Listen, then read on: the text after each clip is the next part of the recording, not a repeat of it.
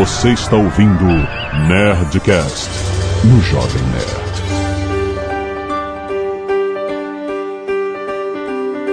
Landa, landa, landa, nerds! Aqui é Alexandre Antônio, Jovem Nerd, uma saudação a todos os médicos que trabalham sem ar-condicionado. Oi, pessoal, aqui é a Ana Cecília, eu sou psicóloga aqui em São Paulo, tá muito calor aqui também. Aqui é a Zagal e eu tô no ar-condicionado.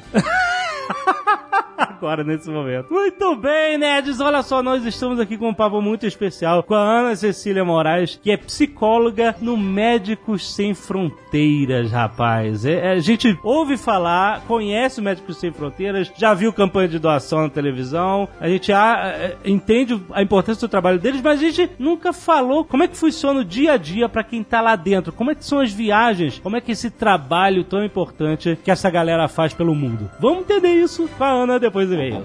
Canelada.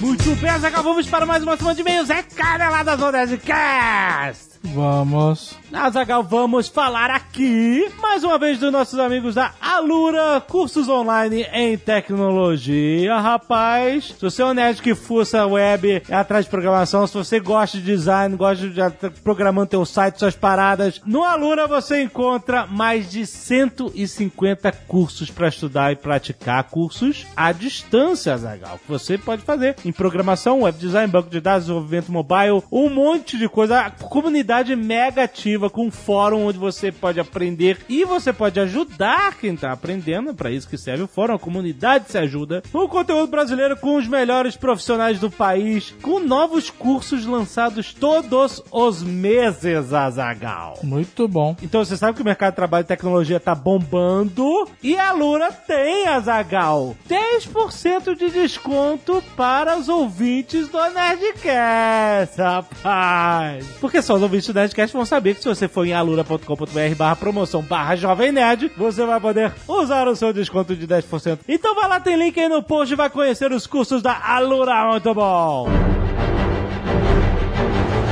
E a Zagal Nerd Store está aqui com uma página especial para Guerra Civil, rapaz. Olha só. Guerra Civil, Capitão América contra Homem de Ferro. Separamos, Azaghal, um monte de produtos relacionados ao Capitão América e Homem de Ferro. Vai ter a almofada dos dois. Tem uma almofada do Capitão América, tem uma almofada do Homem de Ferro. Você escolhe uma ou bota as duas, uma em cada canto. Exato. tipo, não sei se falar, sabe? Ou faz uma guerra de almofada com as duas. Boa, boa. Temos quadros para a parede, quadro com LED nos olhos do Homem de Ferro, maneiríssimo. Temos cabeçudinhos do Homem de Ferro do War Machine, rapaz. Ó. Tem porta-lata, tem caneca, tem máscara de dormir, tem action figure, tem um busto do Homem de Ferro life size Azagal. Esse, Foda. esse é foda. Um pra um, cara, tamanho real, animal. Tem porta-retrato, tem avental, tem tudo que você quiser, licenciado desses queridos heróis que vão brigar muito agora ano que vem. Vai lá na nerdstore.com.br. E se você não quiser ouvir os recados e e-mails do último Nerdcast, você pode pular diretamente para 13 minutos. E meu primo é um notebook em Angola. E vamos agradecer a todos os nerds que toda semana doam sangue e salvam vidas. Cleiton Tadeu, Felipe Laporte, Sabrina Lednick, Pablo Martins, Cássio Farias, Lucas Xavier, Amanda Moraes, Luca Cassiavillani, o grupo de integração universitária da UNB Gama. Muito obrigado, galera. O time de futebol americano Itaiópolis Zocklands. É isso? Zocklands? Pronunciei certo? Obrigado, galera. William Siderwit, Guilherme Correia, o Fábio, sem sobrenome, Sidney Castilhão, Fernando Shirashi, Guilherme Dias, José Mauro Pires, outro time de futebol americano, Itajaí Dockers, rapaz. Muito bom, olha aí. Amigos na doação de sangue. Fabrício Daroski e Jonatas Santos. Muito obrigado, galera, por ter doado sangue mais uma vez. Muito obrigado. Temos também a galera do Scalpo Solidário, o Israel Rodrigues, a Mariana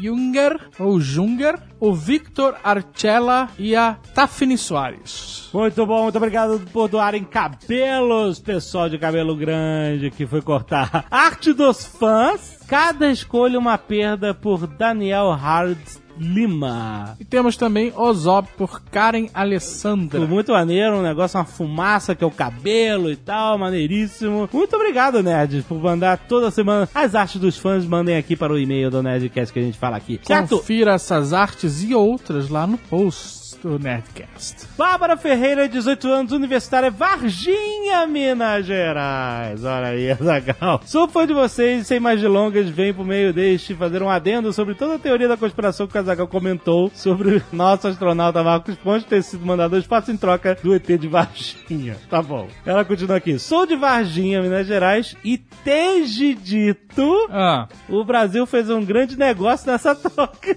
Porque o Marcos não podia ficar desperdiçado aqui. O cara é demais. É um grande orgulho para a nação. Contudo, nosso atual presidente, em tempos de campanha, visitou a nossa cidade ó. e declarou para a população que tem respeito pelo ET de Varginha. Seja lá o que, que isso signifique.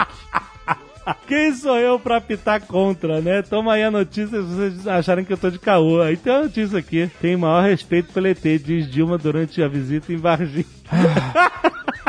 Eu não quero entrar no cunho político. Não, não. Matheus Brasielas, ou Brasielias, 38 anos, piloto de caça da FAB, Olha aí. São Paulo SP. Olha aí. Fala, seus nerds, não é meu primeiro e-mail. Aí, militar é outra parada. Aí já já botou a credencial na direto. mesa. Sou piloto de caça da FAB. Nem se fosse o primeiro e-mail, eu não ia deixar de ler. O cara pode jogar um míssil na minha janela. Talvez não exploda, mas a gente pode. Sou piloto de caça da FAB e acompanho já há bastante tempo o Jovem Nerd. Sou um nerd na Força Aérea. Risos. E são poucos, para não falar nenhum. Nunca imaginei que teria um Nerdcast sobre o grande herói brasileiro, em especial da Força Aérea Brasileira. Já conheci o Coronel Pontes na academia e tenho muito orgulho de pertencer à mesma instituição que formou o primeiro astronauta brasileiro. Para explicar melhor a formação do piloto militar na Academia de Força Aérea Brasileira. Não tem custo financeiro para o cadete, mas é uma seleção brutal. São desligados mais de 50 cadetes por ano por inaptidão ao voo. Caraca. Temos em torno de 13 horas para aprender a voar e sair solo. Porra! Até a autoescola tem mais tempo, exigindo assim muito estudo e aptidão psicomotora nata do cadete. Caraca. É importante ressaltar esse lado, porque a FAB faz um grande trabalho formando alguns dos melhores pilotos do mundo, com pouca verba e prestígio. Só explicando e salientando essa parte que passou rápida no cast. Porque pareceu que por ser de graça é mais fácil que no meio civil. E pelo contrário, É, pelo contrário. mais uma vez, parabenizo pelo programa. Espero que façam mais sobre esses assuntos de aviação, puxando pro meu lado. Risos. Grande É, abraço. você vê, se eles têm pouca grana, cara, eles têm que apertar na seleção. É isso aí. É. Só pode estar the best of the best of the best, sir. Sinistro. Sandro Saurin da Silva, 23 anos, estudante de engenharia mecânica, Schalkalden, Alemanha. que surpresa agradável descobrir que o último Nerdcast seria com Marcos Pontes, quem eu considero uma das principais influências para que eu escolhesse a carreira de engenharia. Conheci a história do astronauta brasileiro quando fazia curso de aprendiz no Senai, onde Marcos Pontes contou em uma palestra sobre sua carreira, sobre seu início como aprendiz de eletricista pela mesma instituição. Fiquei deslumbrado com a história dele e decidi prestar o vestibular do ITA e seguir na carreira de engenharia. Apesar das inúmeras tentativas, umas cinco pelo menos, infelizmente não consegui ingressar no ITA. É, tá vendo? É foda mesmo, maluco. Mas como nenhum esforço é perdido, os anos de preparo pro vestibular do ITA me ajudaram a conseguir uma vaga no curso de engenharia mecânica na USP. E hoje estou há mais de um ano fazendo intercâmbio em uma faculdade técnica na Alemanha. Ó. Pretendo seguir carreira de engenharia aeronáutica aeroespacial. E tudo isso devo a essa palestra anos atrás. Que legal. Na verdade, você deve ao seu esforço também. Vale ressaltar. Claro, porra, pelo amor de Deus. Não é só palestra. A palestra te motivou. Te motivou, né? Mas seu esforço fez você chegar aí. Então Então espero que tanto Marcos Pontes como vocês continuem a inspirar jovens a seguirem seus sonhos e descobrirem novos horizontes. Olha aí que legal. Quem sabe alguém que ouviu esse Nerdcast né, tem um, um destino parecido com o dele. Que legal. Levi Marconi, 32 anos, engenheiro de aplicação. Burlington, Ontário, Canadá. Olha, Excelente programa, excelente entrevista. E foi especialmente interessante para mim ouvir o Marcos Pontes falar de situações reais envolvendo a ação da Força G, pois o meu TCC foi baseado nisso. hum, Nós, abre parênteses, o TCC foi feito em dupla, desenvolvemos um algoritmo baseado em lógica nebulosa, lógica fuzzy, que age entre os controles do piloto e os ailerons do avião. O objetivo desse algoritmo é refinar os movimentos do avião de um modo que a força G atuante no corpo do piloto nunca passe de um limite pré-estabelecido, evitando o blackout ou outros danos ao piloto. olha aí. Caraca, isso sim é um TCC. Caraca, eu vejo uns TCCs aí que dá vergonha, isso aqui sim, cara. É Aí bom. a gente tá falando. Não, muito bom. Como o sangue é um fluido, ele é deslocado pela força centrífuga em direção aos pés se o indivíduo estiver sentado. Com o 5G, a pressão sanguínea nos pés pode aumentar em 120, eu não sei o que, que é isso, mili, mini, MMHG. alguma coisa hemoglobinas. Milihemoglobinas? Eu não sei o que, que é, MMHG. Pode aumentar de 120 para 300 milihemoglobinas, sei lá. Já na altura do coração, a pressão sanguínea cai para 40 mililitros hemoglobinas. Caso a força G suba para aproximadamente 20, Porra, 20? pode haver fratura das vértebras. Bom, se bem que ele falou que na, na injeção chega a 17, então é quase lá mesmo. Já se o indivíduo estiver deitado, o limite de força G que o corpo é capaz de aguentar é bem maior. Isso porque a área de atuação da força no corpo será maior e a altura da coluna de sangue no corpo será menor. Até 15 G pode ser suportado por um certo tempo e até 100 G pode ser suportado por uma fração de segundo. Caralho! Porra, fração de segundo é foda. Caso a força seja aplicada uniformemente pelo corpo. Hum. É por isso que na decolagem de naves espaciais e a reentrada dos módulos de comando são geralmente feitos com astronautas deitados Ah. ou Faz semi-reclinados. sentido. Envio meu TCC em anexo Caraca! para vocês darem uma olhada se quiserem. Não, obrigado. Eu acredito no seu Você e-mail. acreditou. O desenvolvimento deste tema, além de ter sido interessante, foi talvez um dos fatores que me ajudaram a conseguir um emprego fora do Brasil, pois meu gerente, após me contratar, costumava se gabar dizendo que o departamento dele agora tinha um rocket scientist. A empresa trabalha com automação industrial, nada relacionado à aviação, algo assim. Apesar do meu conhecimento sobre o assunto se limitar ao que está no TCC, enquanto eu não tiver de construir um foguete, eu continuo concordando com ele.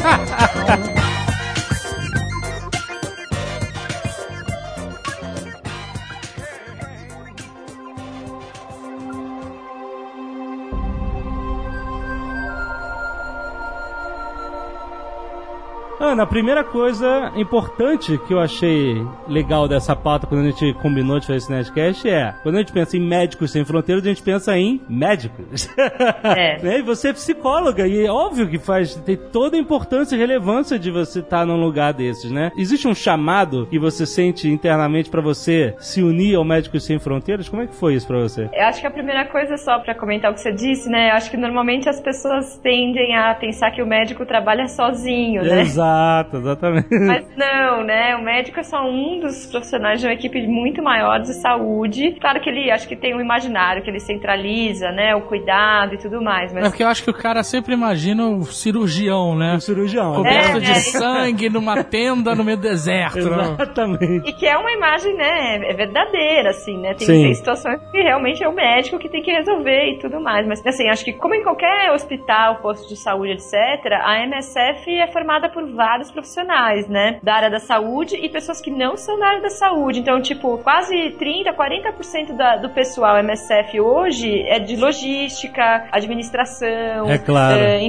todo um trabalho de infraestrutura para que a ação de saúde aconteça. Com certeza, com certeza. Até mesmo pra fazer os médicos chegarem Exato. Os locais, né? É necessário ter essa infraestrutura, né? Eu não conhecia, né, a MSF, assim, eu nunca tinha ido para nenhum país africano, é, eu não sabia, na verdade, que existia a possibilidade para o psicólogo de trabalhar em outros países dessa forma. Sim. Eu descobri isso bem por acaso, assim, numa, no momento em que eu tava trabalhando fora do Brasil, mas eu tava trabalhando na Irlanda. Uhum. E aí lá eu tinha uma amiga que era funcionária de uma, uma entidade irlandesa em Angola. E aí foi a partir disso que eu fiquei sabendo que existia essa possibilidade de ir trabalhar em outros países dentro de projetos sociais ou de saúde, enfim. Aham. E quando eu voltei pro Brasil é que eu soube que no Brasil tinha o Médico Sem Fronteiras e foi aí que eu entrei, assim, né, na, na organização. Foi por esse caminho. Eu realmente não. Eu acho que,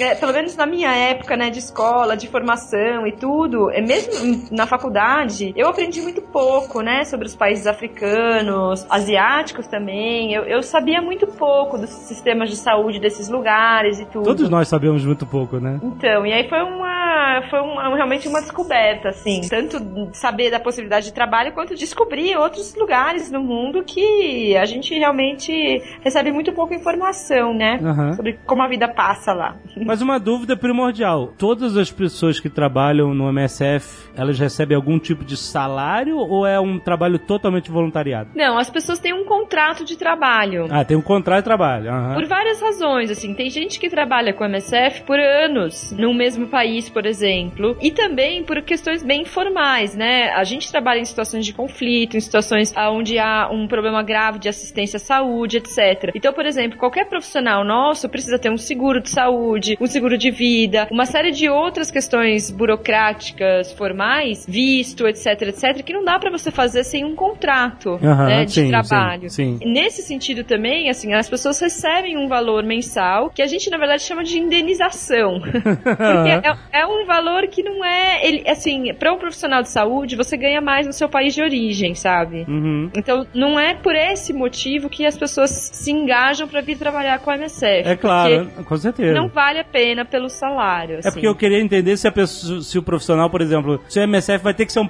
um trabalho paralelo ou full time, entendeu? Não, é um trabalho full time, assim, o- quando você tá num projeto, é um trabalho absolutamente full time, às vezes Aham. sete dias na semana, etc. Aham. Quando você volta pro seu país de origem, você não tem um contrato mais com a MSF, né? Os contratos, eles se dão pelos projetos. Então, ah, eu fui, por exemplo, no começo desse ano, eu passei um mês e meio na Ucrânia. Então, nesse tempo, eu tinha um contrato. Uhum. É, o ano passado, eu tava nas Filipinas. Eu tive um contrato durante esse tempo também. Antes, estava no Haiti, etc, etc. Então, durante o tempo que você tá no, no projeto, você tem um contrato de trabalho. Entre os projetos, muitas pessoas fazem outras coisas, né? Aham. Tem gente, por exemplo, a gente tem alguns cirurgiões brasileiros, alguns outros médicos também, que tiram férias dos trabalhos que eles têm aqui e vão trabalhar com a MSF e aí voltam pra cá, trabalham de novo nos seus empregos aqui, enfim, fazem essa, essa mistura, né? Mas no, no momento que você tá no país, não tem como você ter outro trabalho, É, porque é é, verdade. é muito puxado, assim.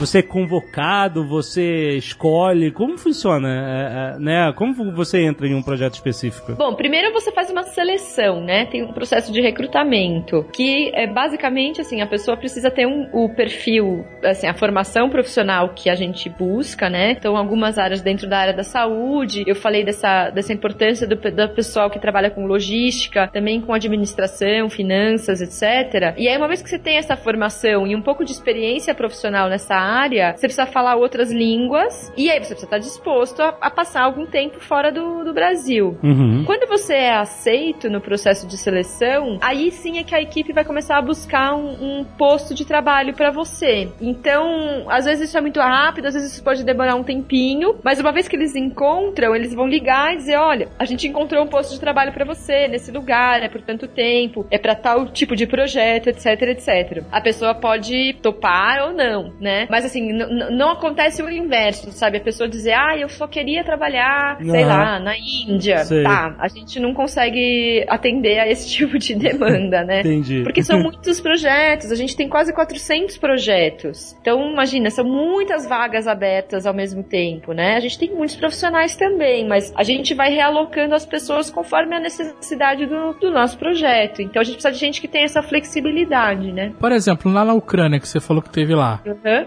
Qual era a necessidade do país? Pra que, que o Médicos Sem Fronteiras foi lá? Qual foi o objetivo? Então, a, a Ucrânia é um país hoje que infelizmente vive um conflito pesado, né? É, a gente não fala mais muito dele aqui no Brasil, mas é, continua, né? Havendo ali um, um, um conflito, principalmente na região leste do país. A MSF já trabalhava lá antes, desde 2009 e 2010, com um projeto para atender presos que sofrem com uma, um tipo específico de tuberculose que chama-se tuberculose multiresistente. É a tuberculose maltratada que se desenvolve e vira uma super doença, vamos dizer assim, né?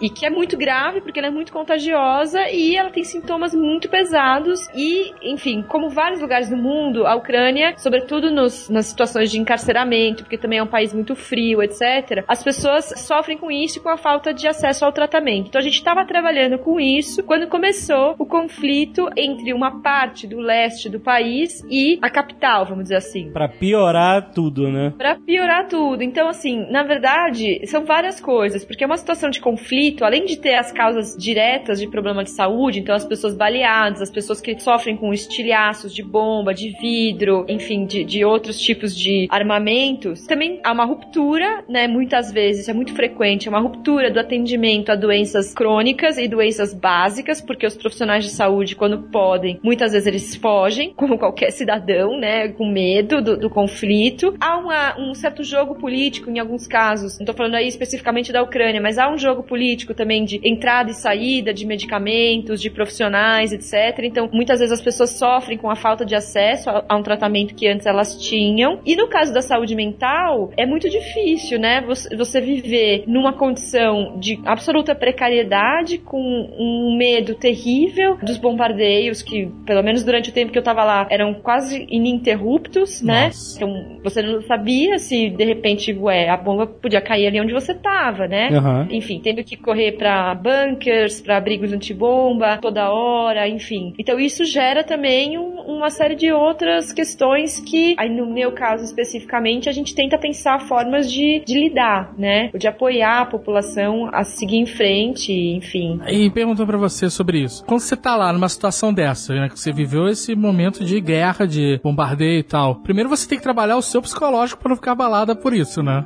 Você, você tem um psicólogo do psicólogo lá? Olha, sabe que até que a gente tem, viu?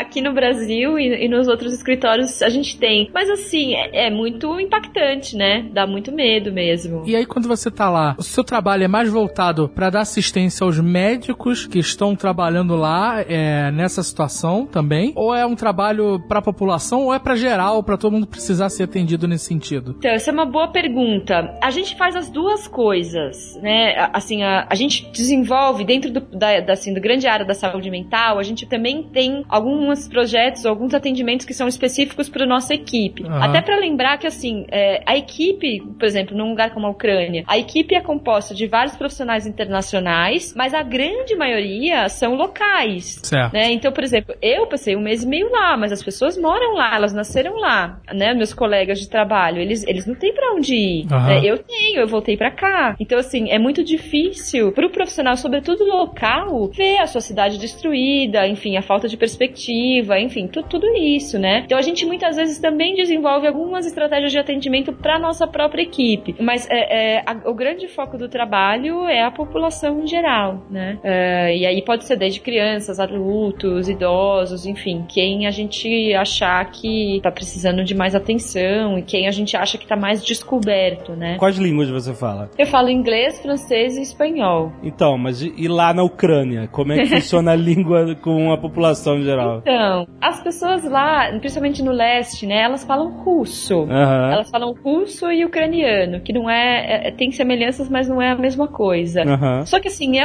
é uma população em geral muito bem formada. Então, a gente trabalhava com tradutoras, né? Uhum. é, alunas de, do curso de letras da universidade local que falavam inglês perfeitamente. Né? Aham. Quando eu ia atender uma pessoa que não necessariamente falava inglês, elas traduziam pra mim em russo e depois voltavam, né, traduzindo pro inglês o que a pessoa tinha falado. É um pouco demorado, né? É, Mas né? a gente se acostuma, assim, funciona. Claro que você acaba aprendendo uma outra palavra, mas foi muito pouco tempo também pra conseguir falar bem o russo, né?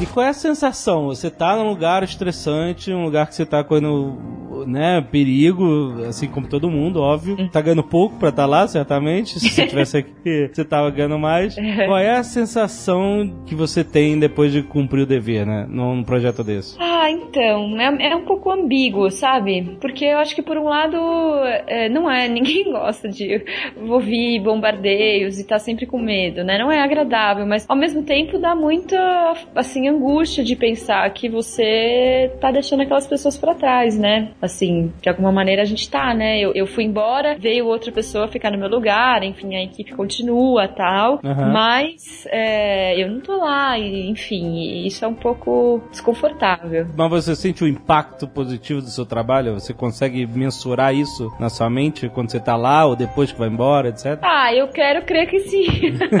assim, é, é que, é que na saúde mental é, a gente tem um pouco de dificuldade de definir isso, né? Aham. Claro que assim, tem situações em que você claramente vê. Então, não sei, acho que aí tem exemplos melhores, talvez, de outros lugares, porque a Ucrânia é um, é um contexto onde existe uma estrutura né, de saúde pública que não é tão forte, por exemplo, no Haiti ou nas Filipinas. As Filipinas até têm também equipes, ideias, mas com muita dificuldade de atingir a população mais afastada, assim, da capital e dos grandes centros. Uhum. Então eu acho que nesses casos eu consegui perceber melhor o efeito do meu trabalho, porque, por exemplo, então, sei lá, casos de pacientes que eram, hum, enfim, pessoas com, com transtornos mentais muito graves e que não tinham atendimento nenhum, Uhum. né? E que por conta disso sofriam muito, estavam, enfim, às vezes trancados em casa, às vezes amarrados na cama. E a gente conseguir, aos poucos, oferecer um tratamento, um atendimento e ver que essa pessoa começa a tomar uma medicação junto com o médico, começa a melhorar, começa a se cuidar e tudo, você vê muito claramente a diferença do seu atendimento, né? Nem sempre a gente consegue, ne- nem sempre dá, mas é, em vários casos acho que dá pra perceber que, por exemplo, você chega e o seu objetivo é montar uma estratégia e quando você vai embora você conseguiu montar e a coisa tá andando, os profissionais estão trabalhando e tudo. Acho que dá pra pensar que, que você deixou alguma sementinha pra trás, né? Ah, legal. Quais legal. países você já atuou? O meu primeiro projeto, assim, onde eu, onde eu fui trabalhar de fato foi no Quênia. Depois eu tive no Congo, na República Democrática do Congo. Depois eu tive no Haiti. Aí a gente fez algumas ações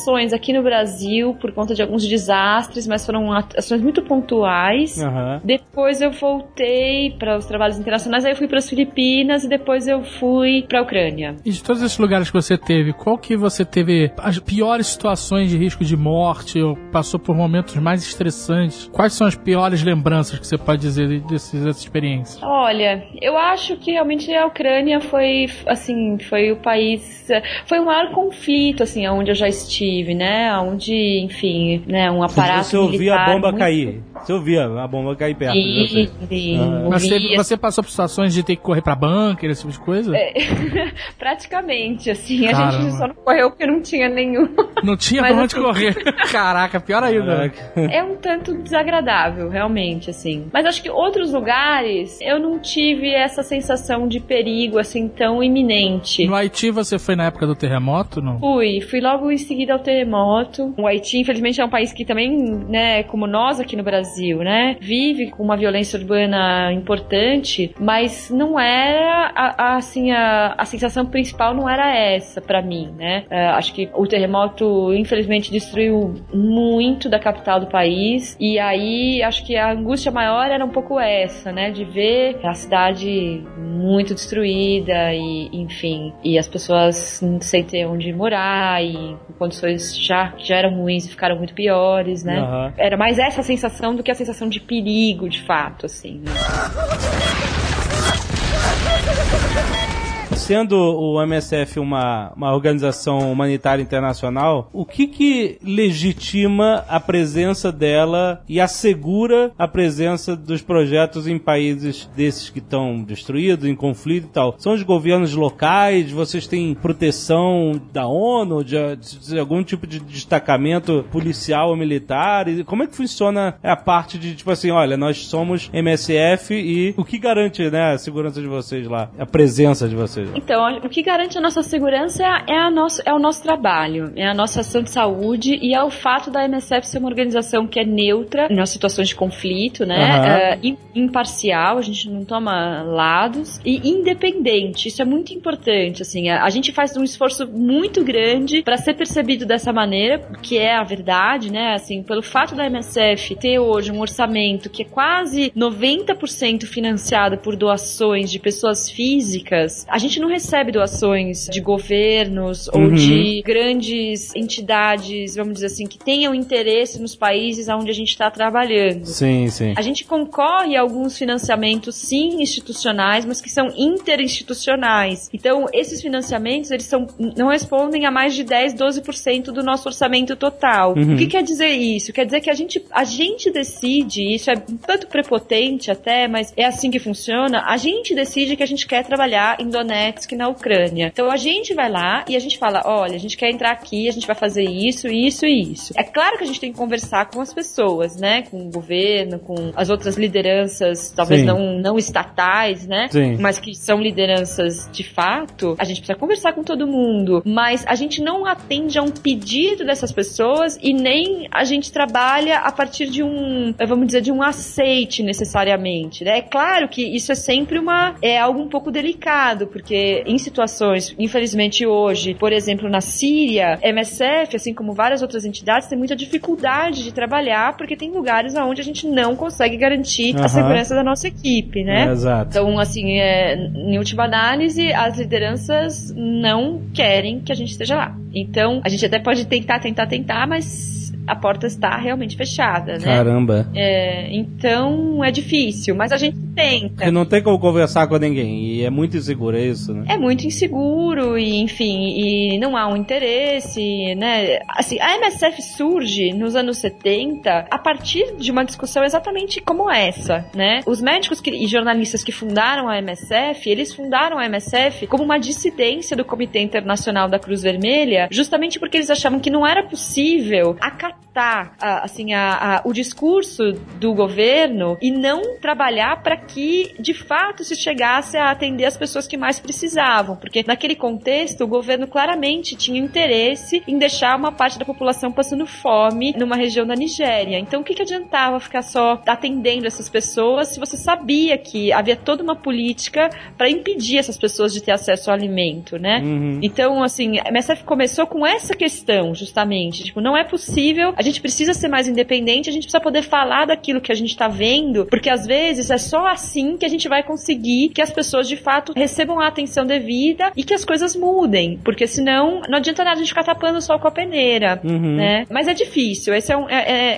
é, assim, cada vez mais a gente se vê em situações onde essas conversas são muito tensas e, e- e complicadas, né? Mas assim, acho que a gente ainda consegue estar em alguns contextos, tipo Afeganistão, partes do Paquistão, a própria Síria, a própria Ucrânia, que são lugares que outras agências não chegam, né? Aham, aham. Até por conta dessa, dessa dificuldade de relacionamento aí, né? Eu lembro de ter visto noticiado que é, o Médicos Sem Fronteiras foi um dos maiores agentes no tratamento, no controle do ebola, agora quando a gente teve essa epidemia agora na Libéria, na Guiné e em Serra Leone. Sim. E foi impressionante, porque parecia que ninguém tava ligando pro que tava acontecendo, a não ser o pessoal da MSF que tava lá todo dia, indo enfrentando problemas de a população, coitada, achando que era alguma conspiração Exato. e fugiam dos hospitais, fugiam dos Sim. centros de tratamento com medo de que, É. que existia um, um- um boato local que as pessoas eh, iam ter os seus órgãos retirados e, pro mercado negro, né? Assim, enfim, todo tipo de informação, de contra-informação aconteceu lá com a população que era muito pobre e não conseguia entender exatamente o que estava acontecendo, né? Mas a MSF eu, eu lembro de ter sido bastante noticiado que foi uma frente forte do combate à ebola. Sim, você tem toda a razão. É, a gente tentou muito, é, né, chamar outras pessoas para vir atender, né, para vir montar ah, centros de atendimento ao ebola, isso acabou acontecendo ah, muito depois, né, do pico da epidemia, assim. Uhum. Mas a gente atendeu mais de 7 mil casos de ebola confirmados, né? Foram quase. é, Caramba. né, é, é muita gente mesmo. E, na verdade, acho que além disso, hoje, né, ainda a epidemia não terminou, apesar de que diminuiu muito o número de pessoas infectadas, mas acho que além disso teve um outro problema paralelo que a epidemia de ebola em Serra Leoa, Guiné e Libéria, infelizmente atingiu muito os profissionais de saúde locais. Uhum. Então, as equipes de saúde desses países, que já não eram assim muito numerosas, perderam muitas pessoas e pessoas de altíssima qualidade também. Então, outras situações, outras doenças também ficaram com gaps importantes de atendimento. É claro. né? Então isso é- ainda é um problema sério, né? É, assim, é, é preciso reestruturar o sistema de saúde para que as pessoas antes elas, elas é, legal ter todo mundo trabalhando para atender o Ebola, mas as pessoas também morrem de malária, morrem de desnutrição, morrem de tuberculose, de HIV. Então também não pode se esquecer as outras questões, né? A gente acho que tentou muito chamar a atenção para tudo isso, fomos em vários espaços, de alguma forma, enfim, acho que né, é uma pergunta para todos nós, por que será que se demorou tanto para que o mundo tomasse alguma atitude mais, mais efetiva, né?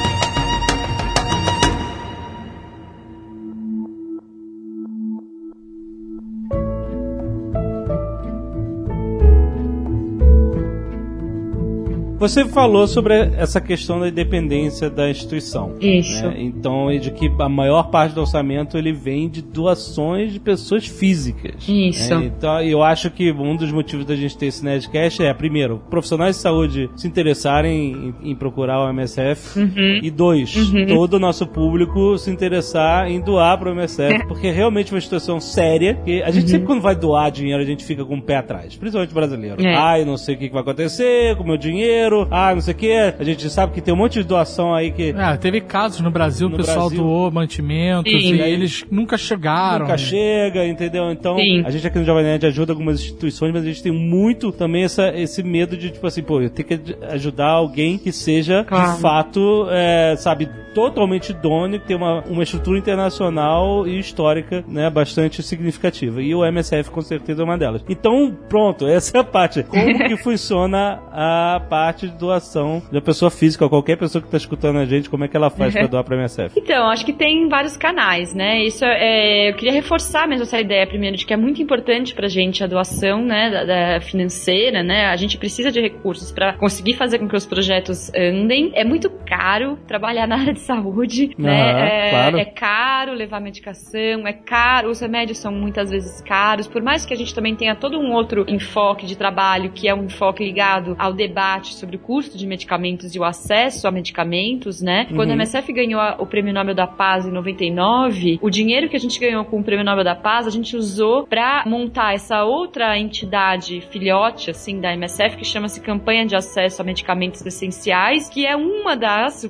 junto com várias outras entidades, que lutam para que as pessoas tenham acesso à medicação que elas precisam, né? Então, sei lá, se você pegar, por exemplo, uma doença hoje, como a doença de Chagas, é uma doença que no Brasil, em vários outros países da América Latina, tem uma prevalência importante, a gente desconhece isso, mas ela existe, ela é muito prevalente no nosso país, na nossa região, cujo tratamento é um tratamento antiquado, que é pouco eficaz e que é super custoso, que é super difícil de, de ser tomado pela pessoa que tem a doença. Então, é, esse debate todo a gente faz também a partir da possibilidade de que a gente consiga levar essas discussões à frente sem ter o rabo preso, vamos dizer assim, né? Aham. E a gente justamente não tem o rabo preso porque a gente recebe dinheiro de pessoas muito diferentes e que meio que falam, olha, a gente confia, faz aí o que vocês acham que tá mais correto. Acho que uma outra coisa em relação a isso, que é importante talvez, é que a MSF é uma, é uma associação, no fim das contas, né? A gente tem um caráter associativo importante. Então, assim, todo o orçamento, ele é, é acompanhado por um conselho de administração eleito pelos membros da organização. Aham. Então, além de ter auditorias, coisas assim, a gente tem esse conselho de administração, e até eu faço parte do conselho conselho aqui do Brasil e do conselho internacional que olha essas contas todas, né? Aham. E que, em última análise, é, nós somos os responsáveis para garantir que esse dinheiro está sendo gasto onde a gente está falando que ele está sendo gasto, né? Claro. Então, bom, tem tudo isso. Então, se a pessoa quiser contribuir conosco, achar que é válido e tudo, acho que assim, além do site, é, msf.org.br, tem lá tem todas as explicações. Talvez algumas pessoas tenham já visto algumas propagandas nossas na televisão também, Sim, sim. ou já tenham encontrado algum dos nossos captadores que estão em algumas cidades do Brasil e, enfim, estão disponíveis para explicar um pouco o que, que faz a MSF e tudo. A gente tem algumas ações, por exemplo, agora a gente vai ter uma ação junto com a rede de restaurante Outback que vai doar para nós uma parte importante, né, de, de um,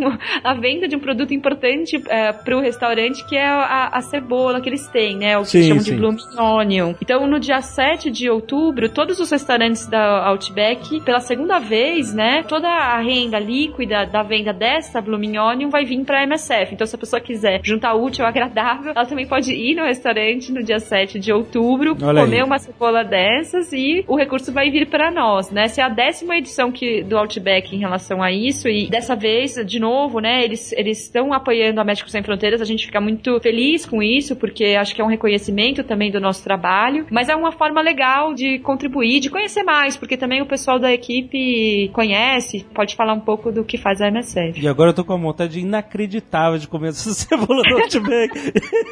É boa, né? Comi. É muito boa.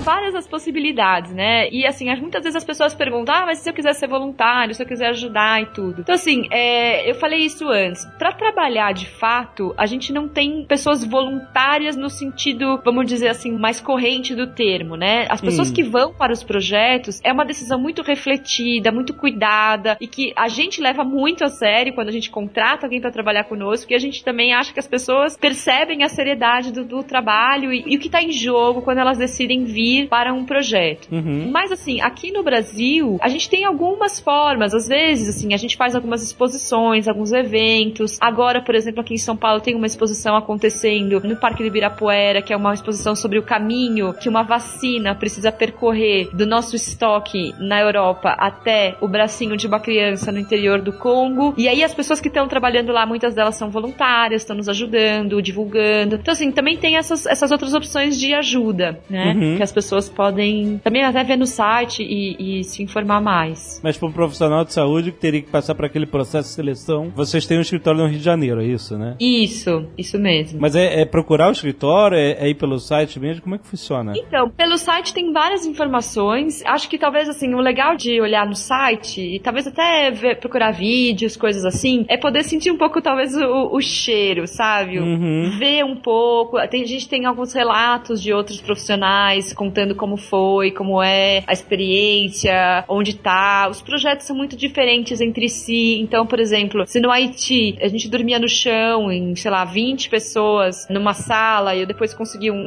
angariei um espaço dentro da cozinha, então eu dormia na cozinha com menos Caramba. gente, era menos, menos gente roncando. É, em outros lugares, tipo a Ucrânia, é, quando eu cheguei na Ucrânia, a gente ainda não tinha uma casa pra nós, estrangeiros. Então a gente ficou num hotel.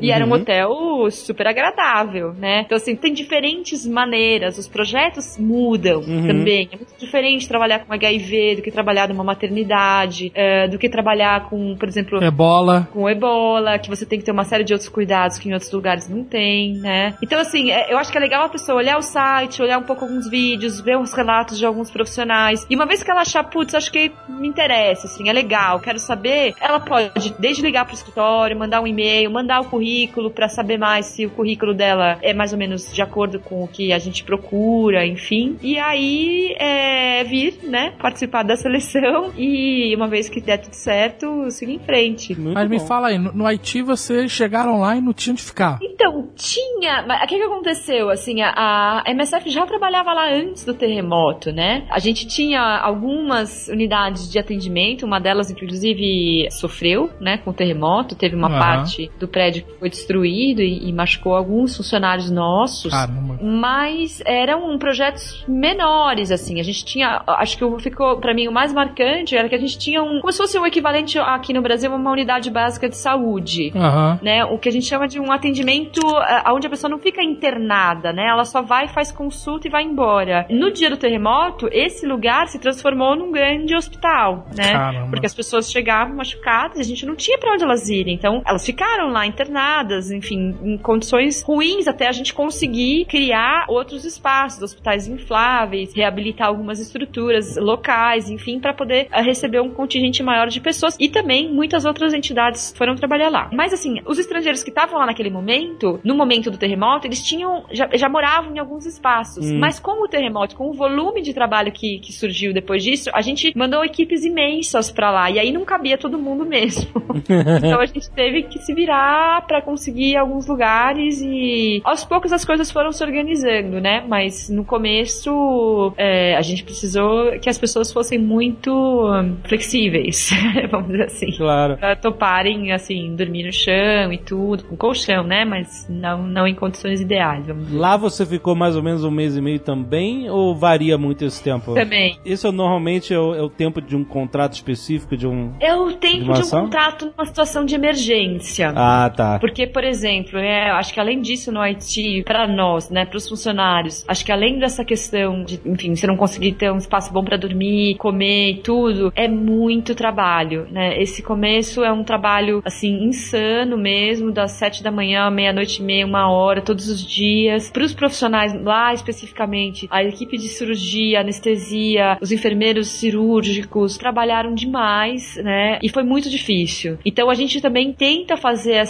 esse rodízio de pessoas, porque chega uma hora que eh, o profissional tá esgotado, né? Hum, e aí claro. Acaba nem rendendo mais, né? é, então a, a gente precisa trocar ah, um pouco, assim. Eu fico imaginando a loucura que é, porque você tem um terremoto e estruturas comprometidas e tal, e tem uma equipe do Médicos Sem Fronteiras que vai lá pra reorganizar as coisas, montar barracas e, e lugares de atendimento infláveis e recuperar Sim. estruturas. Caraca, deve ser muito insano, né? Sim, é, e, e acho que aí você tem que pensar, né? A mesma coisa aconteceu nas Filipinas. É, também, o hospital, o único hospital da cidade onde eu fui foi totalmente destruído pelo tufão, né? Teve um tufão que passou lá é, muito forte em 2013. E aí a gente tem que refazer a- as enfermarias, né? Então, normalmente a gente constrói tendas grandes, mas também tem que refazer toda uma estrutura pro trabalho da equipe médica Sim, é, sim. de enfermagem, né? Então, água, saneamento, um lugar para descarte de lixo, um lugar para armazenar a medicação. Muitas vezes a medicação e as vacinas, elas precisam de uma cadeia de frio, elas não podem estar nem muito calor nem muito no frio, então precisa criar uma estratégia se não tem luz, não tem energia elétrica, de gerador, de algum Caramba. outro tipo de estrutura para que a- o remédio se mantenha na temperatura ideal. Então, é muito trabalho. eh, O pessoal de logística precisa também, por exemplo, fazer chegar as pessoas no lugar, né? Sim. No Haiti isso foi um problema, nas Filipinas também, na- no Nepal o ano passado também, né? Normalmente quando acontece um desastre, as estradas são cortadas, né? Se rompe uma série de outras. Até aeroportos fecham, de repente, né? Às vezes fecham. É, aconteceu isso no Haiti também, né? Até às vezes pelo volume de pessoas, né? Tem toda uma outra discussão paralela que se faz também, né? Porque às vezes, por exemplo, alguns países, acho que é, o Haiti sofreu muito com isso também. Tem um trabalho gigantesco dos profissionais, vamos dizer, do governo, locais, de gerenciar a ajuda que chega, né? A gente às vezes não pensa nisso, mas é muito difícil gerenciar a ajuda que chega. Imagina, do dia pra noite, você não tinha nenhum avião cargo chegando no seu aeroporto. De repente, dali dois, três dias, querem mandar 20 aviões de cargo pra você. Como, como você faz? É difícil, Exato, né? Não tem exatamente. estoque, não tem espaço. Então também tem que levar em consideração isso, assim, a, a solidariedade das pessoas é, é ótima, mas em alguns casos gera um trabalhão pra quem tá lá, né? Aham. E o Nepal sofreu com isso, o Haiti sofreu com isso. E o Médicos Sem Fronteiras, então, ele busca não só médicos, claro, essencialmente médicos, mas ele precisa desse pessoal de logística, né? Que entenda disso para fazer isso acontecer, né? Sim, a gente tem uma equipe, assim, muito forte de logística mesmo, que é fundamental, né? Sem isso não dá pra trabalhar. Eu acho que até, assim, é, comparativamente a outras entidades, eu acho que a MSF é uma, uma entidade que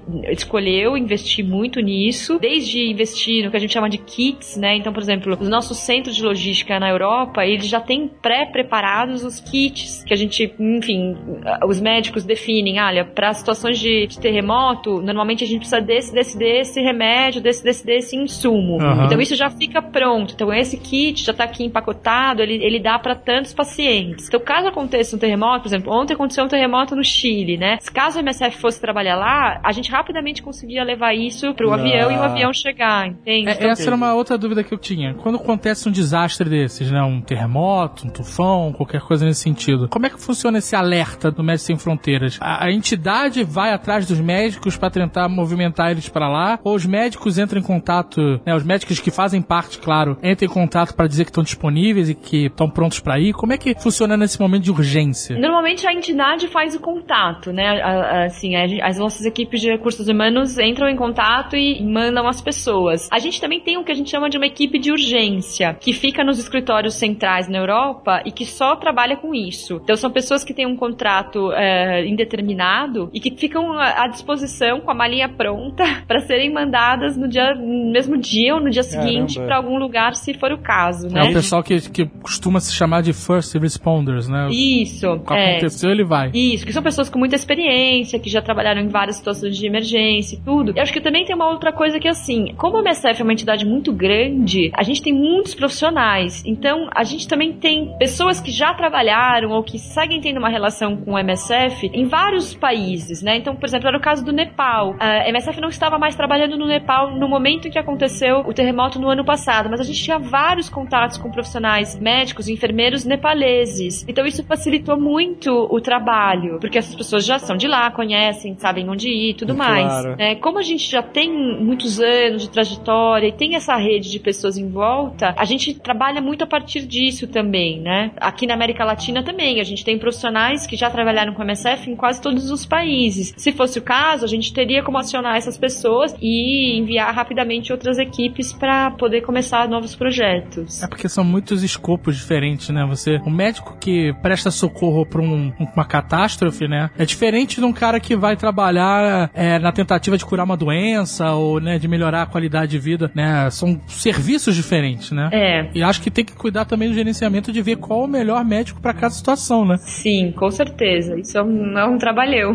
Caramba. Mas tem, né? E também acho que tem uma outra coisa que assim, as doenças que a gente cuida, né? E acho que a saúde de forma geral, talvez eu possa até me arriscar a dizer isso, mas é, é- é- também é- vai se tornando cada vez mais especializada, né? Então, assim, às vezes alguns profissionais podem não se sentir confortáveis para cuidar de doenças que eh, hoje talvez sejam muito específicas, né? Tô aqui pensando um caso é esse da tuberculose multiresistente, né? Algumas formas mais graves, né, de HIV e AIDS, eh, ou seja, o desenvolvimento da própria doença AIDS na pessoa que é portadora do vírus, às vezes ele envolve uma complexidade do cuidado que nem todo profissional está disposto a, sabe, não se sente confortável, né? A saúde mental sofre desse mesmo mal, né? Nem todo médico, nem todo enfermeiro, e mesmo nem todo psicólogo está disposto a atender os casos mais graves, porque não, não se sente confortável, não conhece, não sabe. E isso é absolutamente compreensível, né? Claro, claro. Então a gente, a gente também tem que manejar um pouco essa especialização da área da saúde, que nem sempre é bem discutível, mas é, acontece, né? A gente sabe que tem, enfim, por que, que a gente não vai usar medicamentos melhores e, e exames melhores se eles estão à disposição? A gente usa, né? Uhum. Mas aí pra isso precisa de gente que saiba manejá-los, né? E todos os medicamentos e aparatos de exame, de, de saúde em geral, tudo que é levado para um projeto desses, onde vocês montam uma estrutura toda de atendimento, tudo isso é comprado pela MSF, né? Sim, exatamente. Então, assim, o dinheiro dos medicamentos que vão para os lugares onde vocês atendem as pessoas vem dessas doações também, né? Vem dessas doações, exatamente. E, e o custo de transporte, de logística também é. Ou vocês têm companhias parceiras, por exemplo, empresas aéreas que cedem passagem? A gente tem empresas parceiras, inclusive aqui no Brasil, mas a gente tem custos, né? Entendi. Normalmente essas parcerias elas são no seguinte sentido: a gente não paga algumas passagens, Uhum. que é muito bom, aliás, mas assim é, é normalmente nesse sentido. A gente também tem algumas parcerias para conseguir lugares nos voos, né? Então algumas empresas aéreas elas nos oferecem essa possibilidade. Se há uma emergência e eles vão para aquele lugar, eles garantem para nós dois, três lugares naquele avião. Ah, legal. Legal. Isso também é muito legal. Mas assim, é um custo imenso, né? E acho que tem toda um- uma, uma questão também, né? A, a qualidade do medicamento que a gente oferece é algo que a gente leva, claro, muito a sério. Então, a gente também não compra medicamentos em qualquer lugar, né? Uhum. A gente precisa que esse medicamento seja um medicamento reconhecido pela comunidade científica de que é um medicamento eficaz e que é um medicamento, vamos dizer, da primeira escolha, né, pela OMS, pelo próprio Ministério da Saúde local e tudo. Infelizmente, a gente às vezes até gostaria, mas a gente não pode comprar insumos ou informações de empresas que não são validadas por esse Hum. certo consórcio internacional aí, porque a gente não pode correr o risco de oferecer algo que não seja de qualidade. É claro. Mas isso envolve mais custos, né? E levar esses para outros países, países que estão com problemas e não sei o que, envolve alfândega, envolve autorizações, envolve regras locais. Isso também é problemático? Pode ser muito problemático, com certeza. Caramba. Vai variar muito de país para país, né? Assim como, por exemplo, a entrada de estrangeiros também varia muito de país para país, né? É, é verdade. Mas é, a gente, né, existem, enfim, os estados são soberanos, né? Em algum nível a gente tem que compactuar com os processos locais, por mais que a gente às vezes, claro, consiga, né, tente o mais possível mostrar a importância e pensar numa agilidade, por exemplo, da chegada de remédios, mas existem processos, né, no- nos países que a gente precisa respeitar. Você mostrar uma carteirinha de médico sem fronteira pra um cara desse, ele, agora, nada, daí. né? Dependendo do lugar, não acontece nada. Não acontece nada.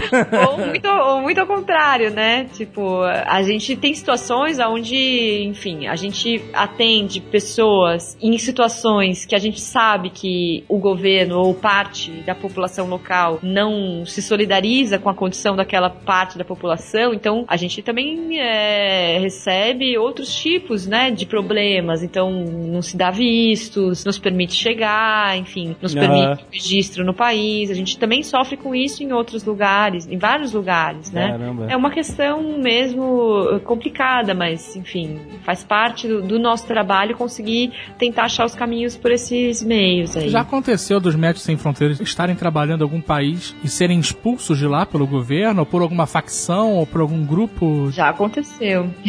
Algumas Caramba. vezes. Algumas vezes. É. Caramba, cara. E isso já aconteceu da MSF decidir sair de alguns contextos porque não, não havia nenhum tipo de garantia, né? Eu acho que o principal, o mais recente desses é a Somália, né? Infelizmente, assim, depois de mais de 20 anos que a gente trabalhou na Somália e depois de uma série de atentados contra as nossas equipes somalis e internacionais, a MSF decidiu sair da Somália, né? Em 2013, o que dentro da organização gerou um conflito imenso, porque as pessoas, né, a gente sabe das condições precárias que a população precisa enfrentar, mas é, é uma, uma decisão a partir de uma série de situações de graves é, incidentes contra as nossas equipes. Caramba. Então, a gente não conseguiu que as lideranças locais oferecessem um mínimo de espaço de trabalho para nós, apesar de toda a nossa nosso esforço de mostrar neutralidade, enfim, de mostrar a importância de ter equipes que atendam todo mundo, que possam oferecer maternidade, atendimento, cirurgia, mas mesmo assim, nesse caso até agora a gente não conseguiu essa possibilidade de voltar. Caramba. Caraca, é, é bizarro, né? Porque não é? É você pode, imagina, né? é Médicos Sem Fronteiras. Pô, eu estou chegando com médicos aí. Você pensa, ó, que ótimo, né? Venham médicos. E não- é. É. muito mais complexo que isso em todos os sentidos, né? Exato. Até pra conseguir botar um médico lá dentro, às vezes, é difícil, né? É difícil. Cara, como pode? É, nem todo mundo, né? Acho que, assim, a a gente enfrenta esse dilema, né? Assim, a, é, a MSF tem valores, né? Tem princípios como esses, da neutralidade, da independência, da imparcialidade, de que todo mundo deveria ter acesso à saúde. É claro, a gente não é uma organização de direitos humanos, a gente não tem essa cartilha das entidades de direitos humanos no sentido de ser militante em relação aos direitos, mas é claro que a gente está fundamentado numa ideia de que todo mundo tem direito à vida, à saúde e tudo, né? Sim. Por isso sem fronteiras, não importa se é muçulmano, se é judeu, se é branco, se é negro, se é rohingya, se é somali, se é sírio, todo mundo tem direito à vida e ao acesso ao tratamento, mas por mais paradoxal que isso possa parecer, talvez nem todos os cantos do mundo pensem dessa forma, né? Então, Caraca. a gente precisa precisa lidar com isso também.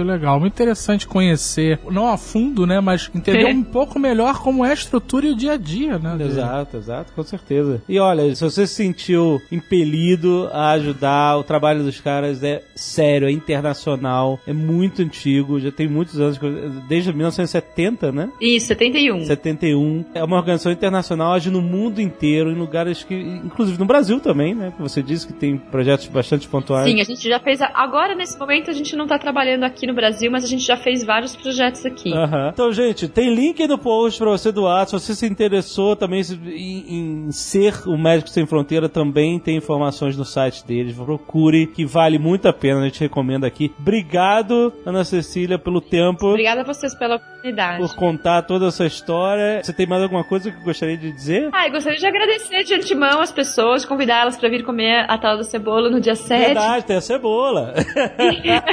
e de vir também, conhecer o site, enfim, é, se aproximar mais de nós. A gente, na medida do possível, está à disposição também para dúvidas, coisas assim, pelo site, pelos telefones. valeu, valeu, Ana. Obrigado. Obrigada a vocês.